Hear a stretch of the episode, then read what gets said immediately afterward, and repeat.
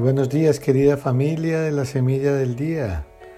Hoy es miércoles 18 de noviembre de la 33 semana del tiempo ordinario. Y entramos al capítulo cuarto del Apocalipsis, versos 1 al 11. Qué gran imaginación poética del autor y esa fuerza descriptiva que tiene. Eh, ya ha pasado, digámoslo, el examen de conciencia a las siete cartas de las siete iglesias. Nosotros leímos tres de ellas. Y ahora cambia la dirección del libro y entonces se nos describe el grandioso ambiente del trono de Dios y la solemne liturgia en el cielo. El autor tuvo una visión y lo mejor que, nos, que pudo hacer fue describirlo de la manera que nos lo entregó. En muchas ocasiones es imposible describir con palabras la experiencia que se tiene. Así que nosotros pues tenemos eso que está escrito allí, pero habría que ver cuál es la experiencia total, completa y real del autor.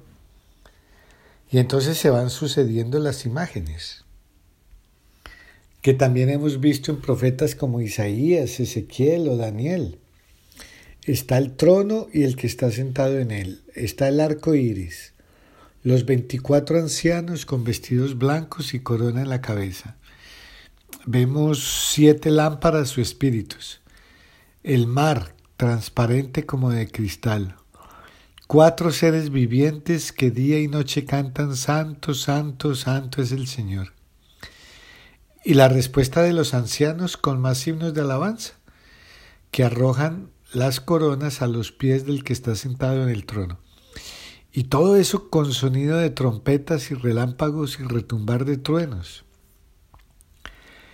Y los cuatro seres misteriosos tienen figura de león, de toro, de hombre y de águila, que esos símbolos ya antes habían aparecido en el profeta Ezequiel. Y después los padres de la iglesia en las catequesis aplicó esos símbolos a los cuatro evangelistas, a San Lucas, Marcos, Mateo y Juan.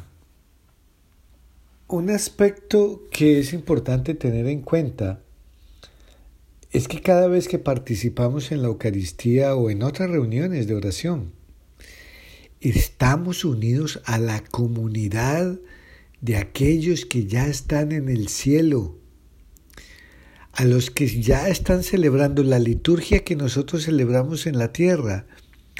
Hay otros que la celebran en el cielo y, y lo hacen eh, de manera que nosotros no podemos comprender. Lo importante es saber que no celebramos solos.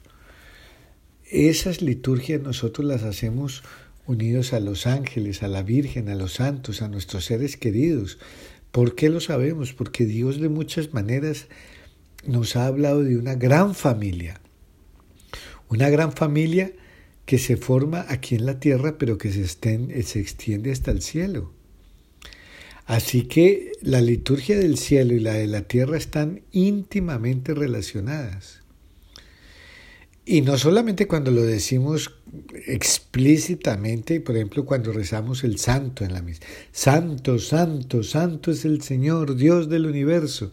Llenos están el cielo y la tierra de tu gloria.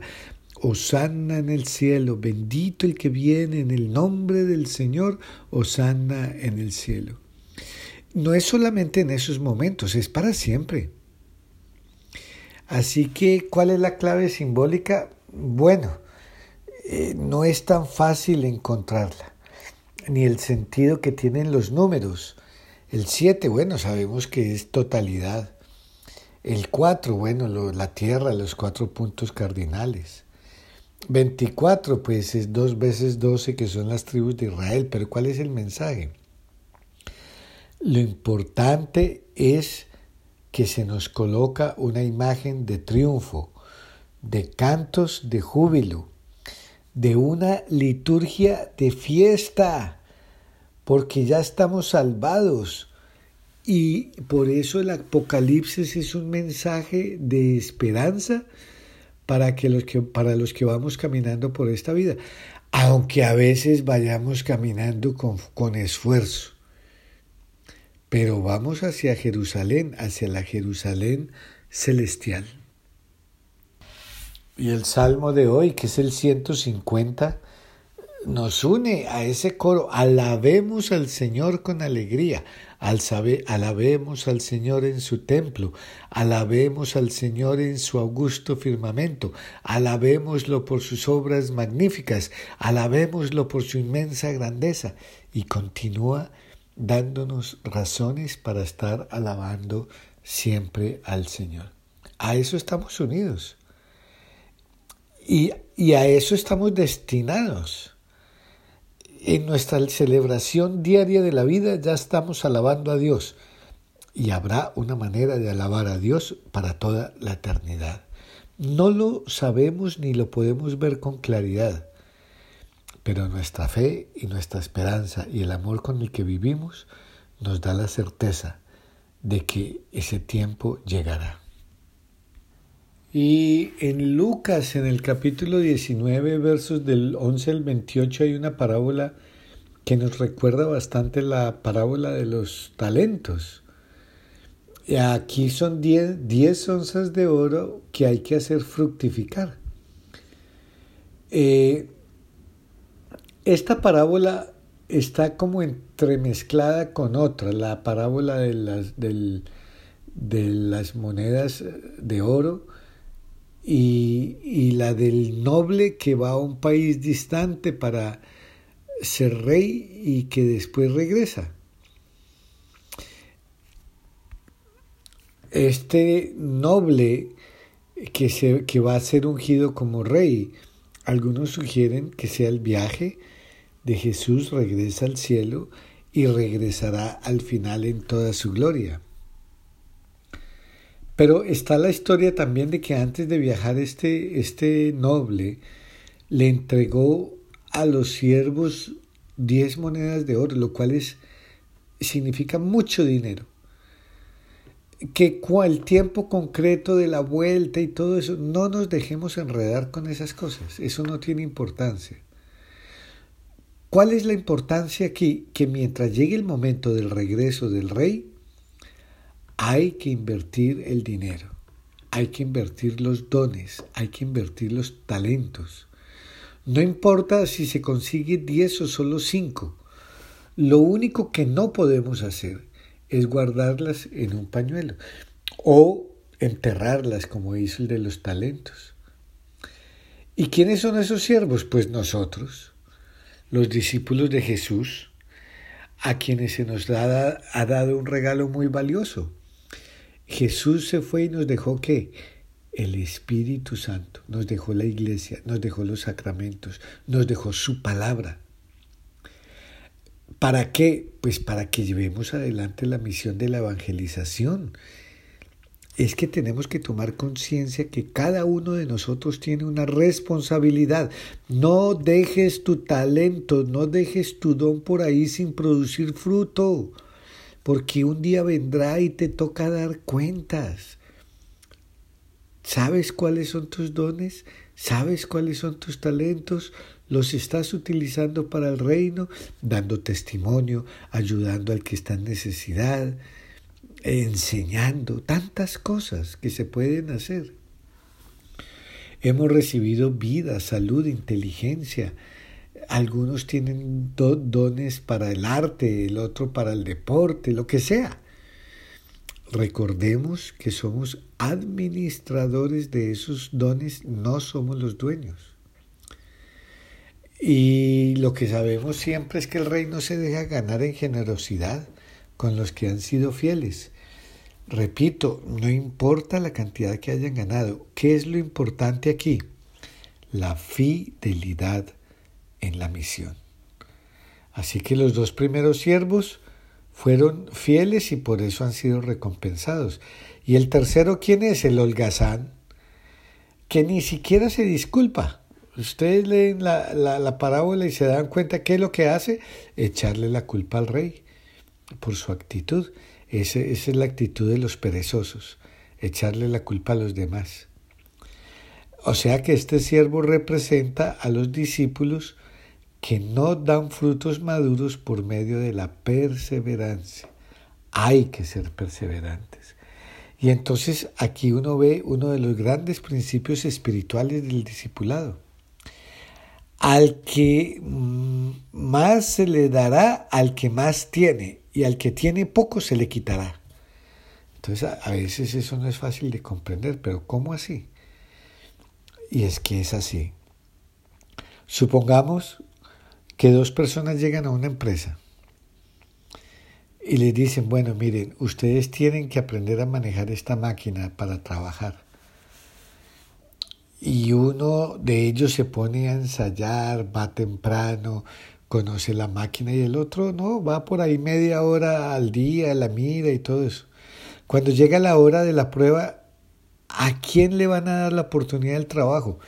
Pues al que demuestra que ha hecho más. El otro qué? Pues, pues se va, se va porque no lo van a recibir. Además, si se dan cuenta que es un perezoso, que no fue ni nada, pues no sirve. Y apliquemos eso a todo, al estudio, al deporte, a lo que sea. Pues lo mismo es con los dones que Dios nos da a cada uno de nosotros. Primero tomar conciencia que todo es de Dios, son dones de Dios, y de que nosotros somos administradores y no dueños. Así que eh, sabemos que hay que rendir cuentas. ¿Por qué? Porque somos discípulos, porque somos administradores. ¿Quién es el que no es agradecido? El que se cree el dueño. Y, se cree tan dueño que, que, piensa que no debe dar cuenta de los dones.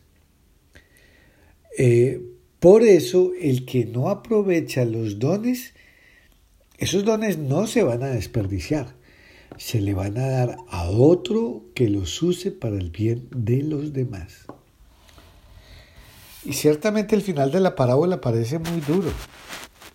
Eh, nosotros sabemos que Jesús ha venido a ofrecer la salvación, el amor y el perdón. Esa es la esencia de Jesús. Pero por eso Él quiere ser claro. Hay otra cara de la moneda para quienes rechazan la salvación de Dios, para quienes la rechazan. El juez no castiga si el fruto ha sido mucho o poco. ¿Qué es lo que castiga? El rechazo a la salvación. De hecho, ni siquiera el juez castiga. Es la persona que rechaza la, que se castiga a sí misma. Así que cada uno de nosotros tiene en sus manos decidir bueno, me quiero quedar con el premio o con el castigo. Lo cierto es que jamás podremos decir que no se nos advirtió. Y entonces al final la historia dice que Jesús siguió su camino hacia Jerusalén con sus discípulos y hoy nosotros nos podríamos preguntar, ¿qué estamos haciendo de la fe, del bautismo, de la palabra, de la Eucaristía que se nos han dado? ¿Qué estamos haciendo con eso? ¿Qué fruto estamos sacando? Que sea para honor de Dios, que sea para bien de la comunidad. Ojalá al final escuchemos todas las palabras del juez, ¿no? Que dice, muy bien, siervo bueno y fiel, entra en el gozo de tu Señor.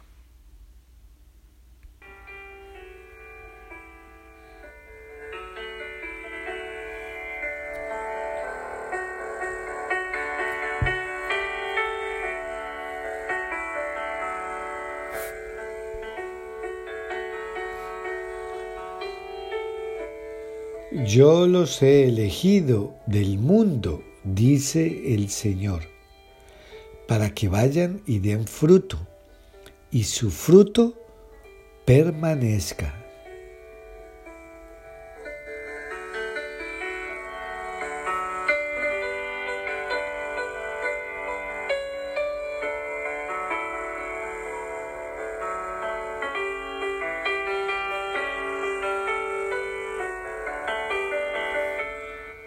Y que el Dios de amor y misericordia te bendiga en el nombre del Padre, del Hijo y del Espíritu Santo.